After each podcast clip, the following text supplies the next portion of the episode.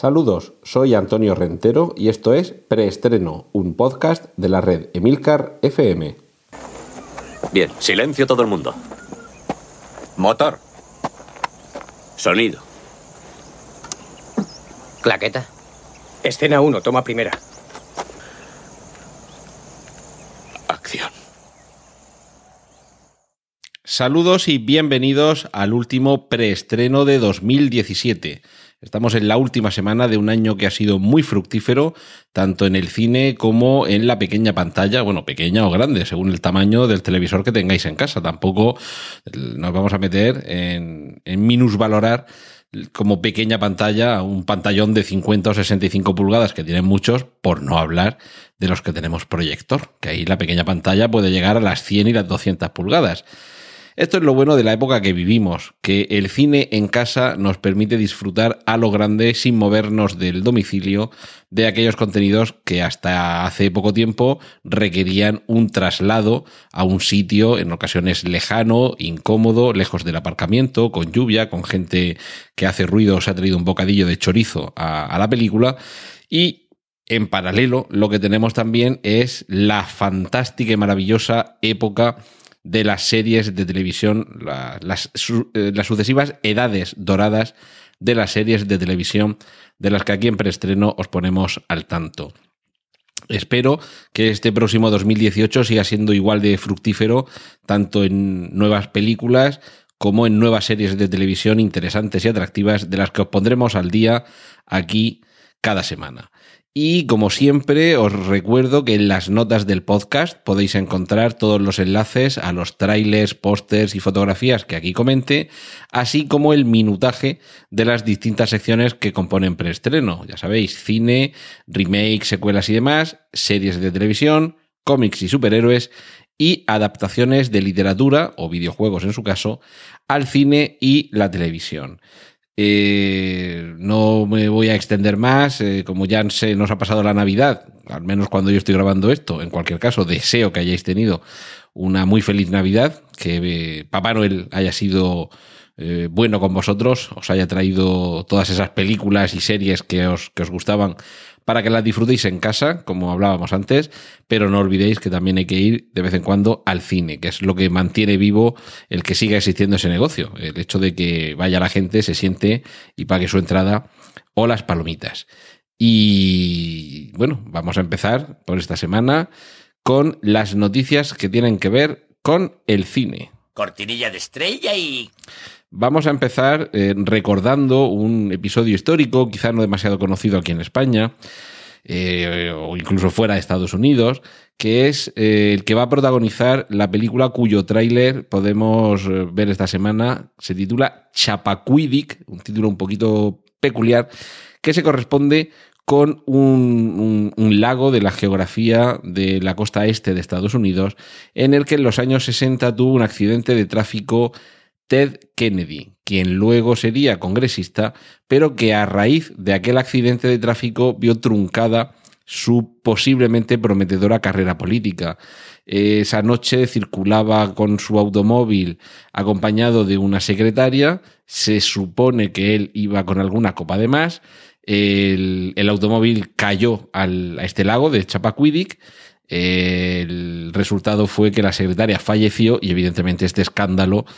no, no era un. No era muy adecuado que un futuro candidato presidencial pudiera tenerlo en su currículum. Decimos un futuro candidato presidencial porque ya habían fallecido eh, John Fitzgerald Kennedy y Robert Kennedy. Era un poco el, la tercera K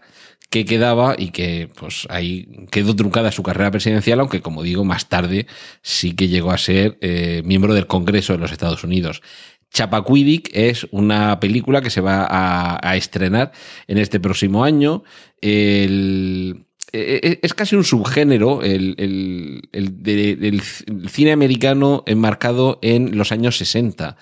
Tenemos desde JFK a 13 días,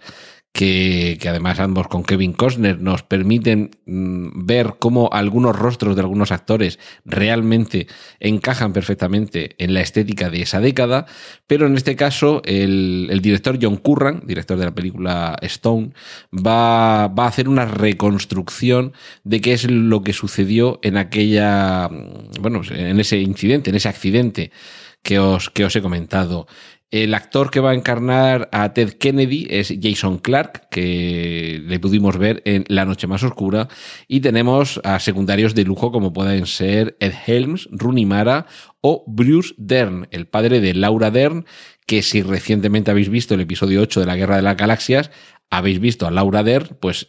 imaginaos los años que tiene el padre. Es decir, que está claro que Bruce Dern lo más seguro es que interprete al patrón, al, padre, al, jefe del clan de los, de los Kennedy, a Joseph Kennedy. La película tiene una fecha de estreno todavía nos parece lejana aquí en España, que es el 6 de abril de 2018. Y en cualquier caso, si os interesa la reconstrucción mm, más que adecuada de la convulsa vida política de los años 60, pues este, esta película, que es un poco a medio camino entre thriller y drama, seguro que os, que os satisface.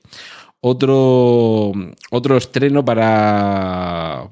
pues, pues, también para, para, fechas muy, muy próximas y del que tenemos también un nuevo tráiler es la película de la que ya os he hablado aquí anteriormente en preestreno, El tren de las 15.17 a París, la próxima película de Clint Eastwood, que, bueno, pues como digo, de la que ya podemos ver eh, un tráiler y, la película pues también al comienzo de este año en concreto. Eh, por lo menos fechas de estreno en Estados Unidos, 9 de febrero de 2018, y supongo que no se hará esperar mucho para que podamos verla aquí en España. Una nueva trilogía se nos aproxima y en este caso pues ni es de hobbits ni es de superhéroes, sino que tiene que ver con un personaje que no es demasiado conocido, por lo menos no en estas últimas décadas, pero eh, a él se le debe parte de la inspiración para que Ian Fleming escribiera las novelas de James Bond. Estamos hablando de, atentos al nombre, Porfirio Rubirosa, que de tanto el nombre como el apellido son bien, bien sonoros. Y este señor, eh, bueno, o este hombre, habrá quien piense que el, título de señor le puede quedar grande, pero en cualquier caso sus ademanes, su estilo de vida sí que eran los de un gran señor y de ahí esa inspiración, como digo, para, o parte de esa inspiración para James Bond. Pero bueno, este personaje eh, existió en la vida real, en la época del, dictador Trujillo, es decir, que estamos hablando de un, momento en el que la República Dominicana estaba, estaba viviendo un momento muy complicado en el que había luchadores por la libertad, en el que había un régimen pues plagado de, corruptelas y que eh, tenía en, en, este personaje, en Porfirio Rubirosa, a uno de los grandes eh, hombres de confianza del dictador Rafael Trujillo, hasta el punto de que se casó con la primogénita, bueno, con la, sí, con la, con una de las hijas de Rafael Trujillo, que se llamaba Flor de Oro Trujillo. En cualquier caso, esta trilogía que digo que se está preparando, la está produciendo Netflix, eh, que quizá llevada del éxito que ha cosechado con la serie Narcos, ha visto que en los aledaños de regímenes corruptos, en los aledaños de las luchas por el poder que tuvieron lugar en las décadas de los 60, 70, 80 en Latinoamérica, hay un filón de oro para contar eh, historias que cuenten con personajes atractivos, con una ambientación en una época que quizá ha sido demasiado idealizada por el cine y por las series de televisión, pero que en cualquier caso en esa lucha entre la corrupción, entre el, quien trata de, atacar a esa corrupción, en este caso eh, incluso estamos hablando de que como el, uno de los, de los cargos de Porfirio Rubirosa tuvo que ver con la diplomacia, pues estamos hablando incluso de, de intereses internacionales que tenían que ver con lo que sucedía en, en este país. El,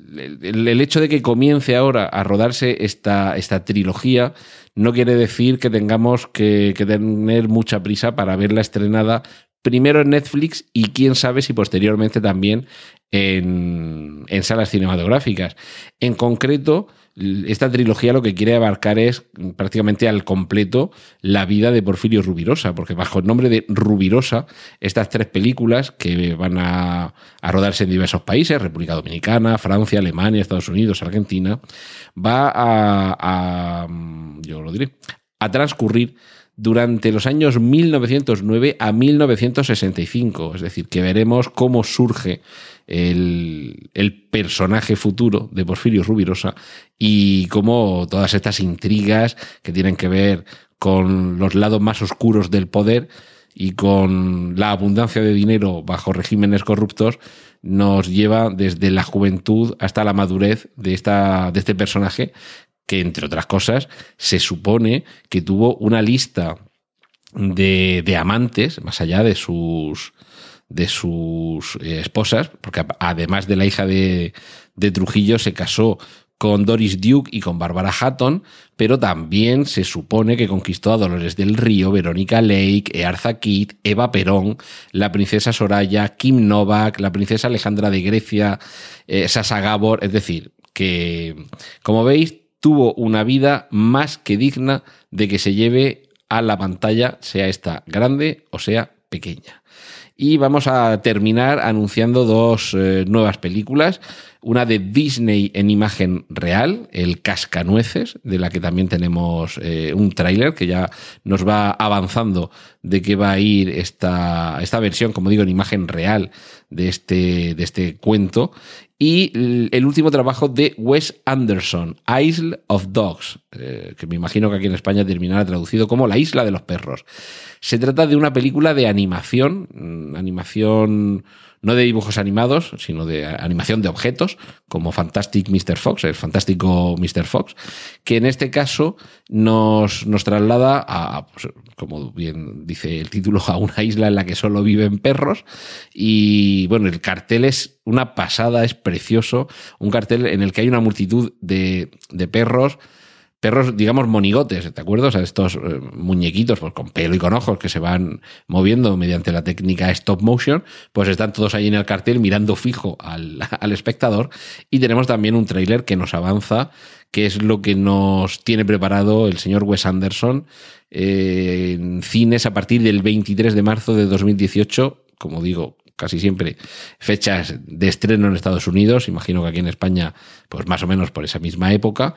y en la versión original, evidentemente no se, no se sabe todavía quiénes pondrán las voces a esos perros, pero en la, en la versión original, no en la versión doblada, nos enteraremos seguramente poco antes o en el mismo día del estreno, pero en la versión original las voces de los protagonistas las ponen Scarlett Johansson, Greta Gerwig, Edward Norton, Jeff Goldblum, Tilda Swinton, Bill Murray y Harvey Keitel. Como veis, un casting, aunque sea de voces, eh, pues para, para chuparle hasta el tuétano y perdonad el chiste fácil. Cortinilla de estrella y la continuación de Animales Fantásticos y dónde encontrarlos, recordad que se titula Los Crímenes de Grindelwald, ya ha finalizado su rodaje. Ya solo queda quizá la parte más laboriosa, que es la de postproducción, que seguramente será larga y compleja. Pero de momento lo que tenemos es un pequeño vídeo en el que se nos, eh, se nos anuncia que ha terminado exitosamente este rodaje y sirve para que estemos un poquito entretenidos eh, de aquí a que llegue, a que llegue esa película. Tenemos dentro de, de los remakes, no sé si recordáis una película de los años 80, del año 87, dirigida por Gary Marshall, que se titula Un mar de líos. En, aquella película teníamos a Goldie Hawn y Kurt Russell con, interpretando ella a una rica heredera y él a un carpintero que tenía que instalarle un armario en su yate. Y a partir de ahí, pues bueno, los conflictos, los malos entendidos, eh, amnesia y, bueno, una historia la verdad es que bastante divertida y además con mucha química entre sus personajes, algo que ahora se quiere repetir en un remake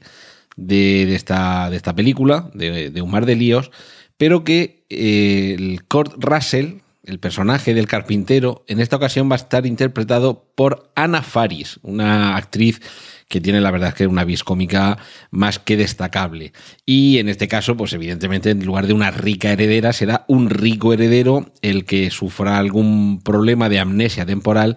que permita dar lugar al, a la confusión y al malentendido que, que, sería del cine de comedia sin los eh, malos entendidos y las confusiones. En este caso, el tráiler que ya podemos ver se titula la película Overboard y en fin, vamos a ver si aquí en España se, se respeta ese, ese título del clásico Un mar de líos dirigida además, película del año 87, dirigida por Gary Marshall, el, si no estoy confundiéndome, el mismo director de... Mm, yo lo diré, una película... Es que claro, no sé si la han puesto alguna vez en la, en la tele.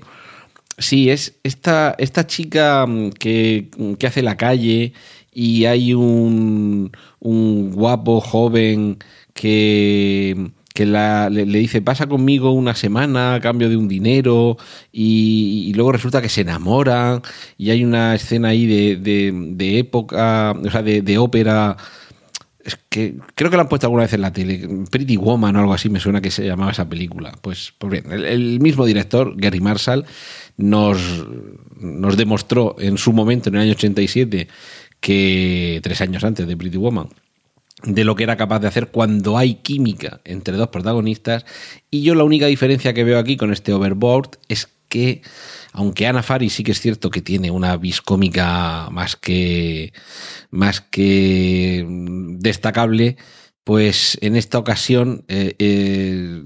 su contrapartida, que creo que tengo por aquí por el nombre, es Eugenio Derbez, que la verdad es que no, no, le conozco.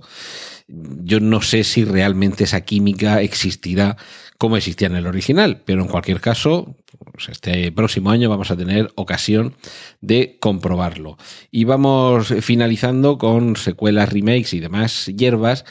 en Netflix se ha estrenado la película Bright, una película en la que mm, Will Smith interpreta a un policía emparejado con un orco, lo he dicho bien, con un orco, un policía del Departamento de Los Ángeles, película ambientada en la época actual, en, un, en una tierra paralela, en un mundo paralelo, en el que mm, los orcos y los elfos eh, y las hadas habitan entre nosotros. Pues bien, esta película que recomiendo que la veáis, no es que sea una grandísima película, pero está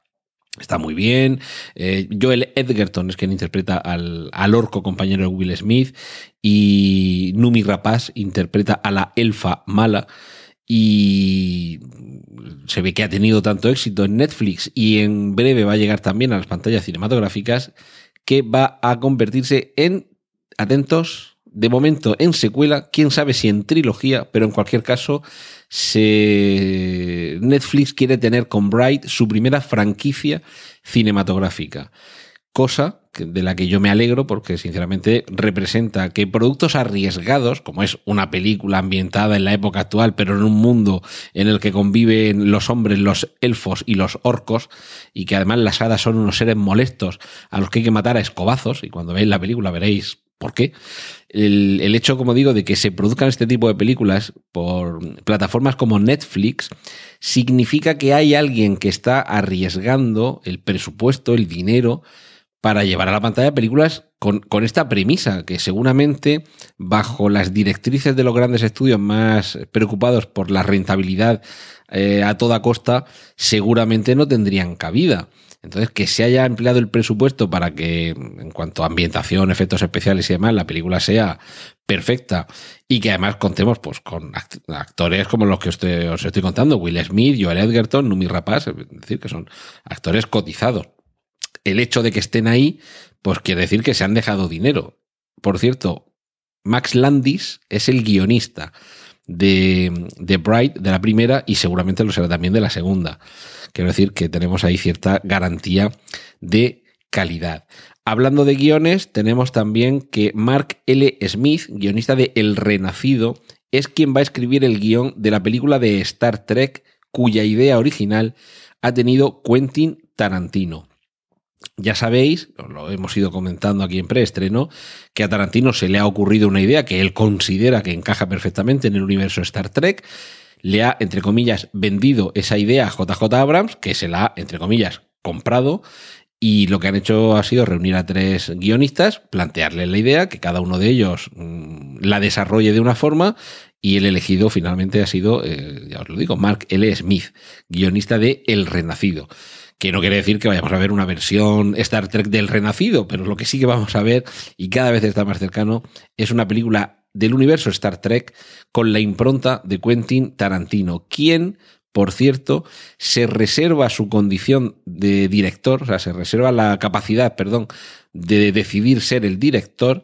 si le permiten que ese, esa entrega de Star Trek lleve la clasificación de película para mayores de 18 años, que en Estados Unidos lo que quiere decir es lo habitual en las películas de Tarantino. Sangre, lenguaje soez, quién sabe si alguna tetilla y quién sabe si todo esto llegará al universo Star Trek. Si le dan ese visto bueno, que desde luego sería un paso muy importante en esa franquicia en cuanto a dejar entrar nuevas ideas y nuevo talento, pues yo creo que eso supone un antes y un después, quizá en el mundo de otras franquicias y no queremos mirar a Star Wars. Y terminamos con Matthew Bogan. Matthew Bogan lo hemos visto escribir y lo hemos visto dirigir, en concreto es mm, co-guionista de Kikas y Kingsman, de las dos partes de estas dos películas, ambas basadas, por cierto, en novelas gráficas de Mark Millar, y resulta que a Mark Millar le han ofrecido eh, levantar una secuela de El hombre de acero, a lo que él ha respondido que por cuestiones contractuales de su eh, actual puesto en, en Netflix, eh, no puede afrontarlo. Tiene un contrato en exclusiva, Mark Millar, con Netflix para los próximos años y no puede dedicarse a desarrollar ninguna historia de un personaje de fe, ni Marvel, ni nada. Pero sí que ha dicho, hablad con Matthew Bogan, que él escribió el guion de Kick-Ass y Kingsman. Y parece que sería él, Matthew Bogan, quien actualmente se estaría encargando de escribir el, el guion de la segunda parte de El hombre de acero. Recordemos también que Matthew Bogan también es director, que a Matthew Bogan eh, le, hemos, eh, le hemos visto eh, bueno, en realidad no le hemos visto, pero estaba detrás de las cámaras dirigiendo películas como X-Men Primera Generación o Crimen Organizado, también conocida como Layer Cake. Es decir, que de momento como guionista me parece que es una decisión o una elección más que atractiva y quién sabe si podría llegar incluso a dirigir esa continuación de El hombre de acero que todo hace esperar que ampliaría la, la vida cinematográfica de esta nueva iteración de Superman con Henry Cavill como rostro y cuerpo y probablemente continuando los eventos que ya hemos visto en, en la Liga de la Justicia. Cortinilla de estrella y... Y nos vamos con las series de televisión, que no podemos dejarlas de lado aquí en preestreno. Esta, esta sección va a ser un poco rapidita porque básicamente es confirmación de nuevas temporadas y rumores. Rumores de sexta temporada de Prison Break. Yo me bajé en la tercera,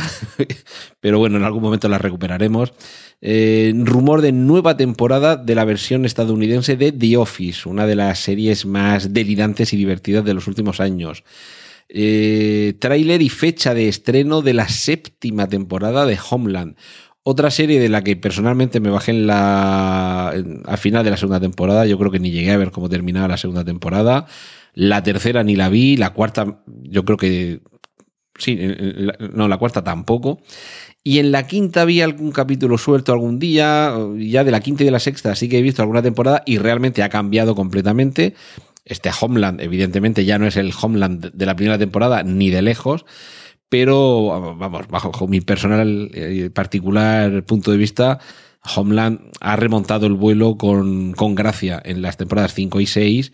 y me parece que la séptima temporada de Homeland puede ser interesante. Desde luego el tráiler como mínimo mantiene el nivel de la quinta y la sexta, que no está nada mal.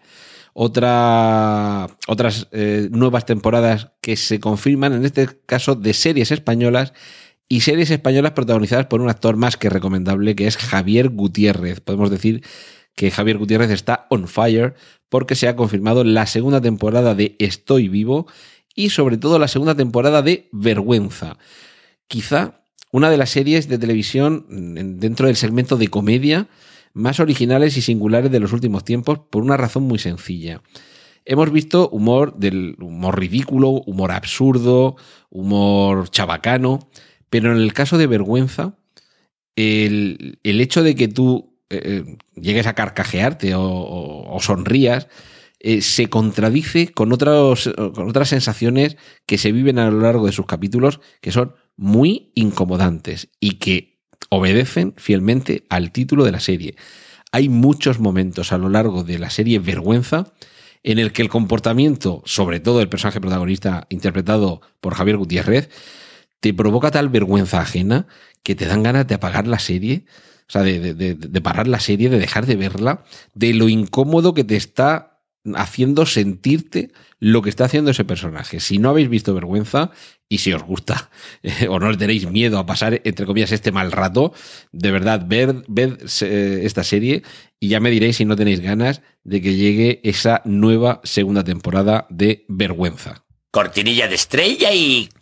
Y vamos con los cómics y con los superhéroes, eh, en este caso pantalla grande y pantalla pequeña. También, muy rápidamente, porque esta semana hay, hay poquito sobre, sobre superhéroes. Teaser, teaser trailer del personaje de Daniel Munster en la película Nuevos Mutantes, de la que ya hemos hablado aquí en preestreno, y que es un poco la incursión del cine de superhéroes Marvel dentro del segmento de cine de terror y pequeña pantalla, Vincent Donofrio, el actor que ha encarnado literalmente y llenándose la, la, boca de palabra encarnado a Kingpin en la serie televisiva Daredevil, nos anuncia que en la tercera temporada este Daredevil va a ser tremendo, va a ser terrorífico. No sé si eso quiere decir que esa tercera temporada de Daredevil va a suponer el que veamos en la pequeña pantalla la saga Born Again de los cómics guionizados por Frank Miller, dibujados por Klaus Jansson y que supusieron un antes y un después en el mundo del el cómic de superhéroes. Ojalá que así sea. Cortinilla de estrella y... Y finalizamos esta semana con adaptaciones de literatura. Los libros son desde hace casi desde el principio de los tiempos del cine una fuente constante de inspiración para la gran pantalla. Y en este caso, para la gran pantalla, lo que llega es el personaje Artemis Fowl, de la mano de Disney y dirigido por Kenneth Branagh, un personaje de la literatura juvenil que, bueno, goza de una popularidad más que, más que merecida y que en este caso Disney ha hecho muy bien en recuperar para la gran pantalla y sobre todo de contar, de contar con alguien como Kenneth Branagh, que si bien en su última película, el asesinato en el Orient Express, en, la parte técnica y visual resulta imbatible, quizá en la parte de pulso y trama eh, ha dejado algo que, que desear, y desde luego, en fin, la trama de, de, la novela de Agatha Christie es de todo menos aburrida, pero está claro que con Artemis Fowl y con un director con esta capacidad para poder recrear mundos eh, imaginarios, mundos procedentes de la literatura tan acentuada,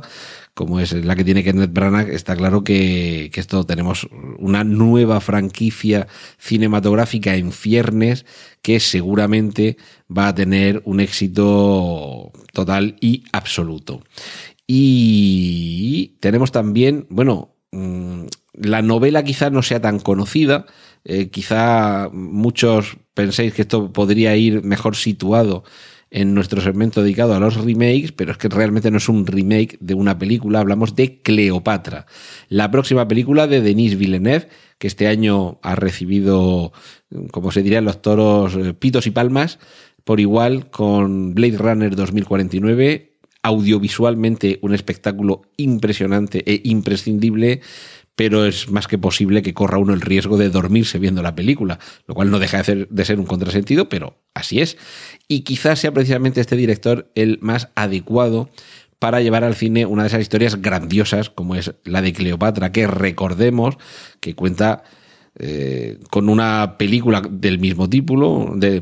del mismo título, Cleopatra del año 1963, con la inmortal Elizabeth Taylor como protagonista y con Joseph Mankiewicz como director. Esa grandísima película ahora contaría no con un remake, porque aunque el personaje sea el mismo y el título seguramente también será Cleopatra, mm, no va a contarnos exactamente la misma historia, sino que se va a basar en una novela, que por eso es por lo que estamos hablando de esta película, en el segmento de adaptaciones, una, mm, una película que eh, perdón, una novela que, perdón, un libro, no una novela, un libro que se titula Cleopatra, su vida. En inglés, Cleopatra, una alive, Cleopatra alive, que a espacio life, o sea, una vida, pero que si no recuerdo mal aquí en España se tradujo como Cleopatra, su vida. Está escrita por Stacy Schiff y lo cierto es que esa biografía mantenía más un tono, que por eso me pido perdón, me he confundido y hablaba de novela, Mm, mantenía más un tono de novela casi de intriga política, casi de un thriller político. Y esa es la visión que quiere aportar Denis Villeneuve a la biografía, en este caso al biopic, a una película biográfica sobre Cleopatra que tenga que ver con, pues, con su tumultuosa vida. Recordemos que además de haber estado casada con dos de sus hermanos, algo que era muy común en el Egipto de los faraones, también estuvo casada con Julio César y con Marco Antonio. Pero eso, digamos, la parte romántica o matrimonial o de, eh, o de matrimonios de conveniencia, casi sería lo menos interesante porque lo que hay detrás es que todo en torno a Cleopatra era una serie de intrigas palaciegas que pueden dejar a cualquier thriller político en mantillas. Así que ese seguramente será el argumento como, con el que Denis Villeneuve desarrollará su propia versión, su propia visión de Cleopatra. Cortinilla de estrella y... Y me despido por este año, me despido de vosotros aquí en preestreno desde Emilcar FM, enviándoos todo mi cariño, toda mi gratitud por estar ahí escuchando cada semana estas noticias cinematográficas y televisivas y compartiendo con vosotros el deseo de que 2018 sea un año próspero en lo personal, lo económico, lo laboral, lo familiar, lo sentimental, pero por lo que aquí nos toca, en preestreno, que sea un año próspero, en magníficas películas y en grandes series de televisión. Abrazo chillao y nos vemos en 2018. Esto ha sido todo por hoy en preestreno. Muchas gracias por la atención prestada. Hay disponibles más episodios de este podcast en nuestra página web preestreno.tv y en emilcar.fm barra preestreno, donde aparecen otras formas de contacto y participación y donde esperamos vuestros comentarios. Un saludo de Antonio Rentero y hasta el próximo preestreno. ¡Y corten! Genial, la positiva.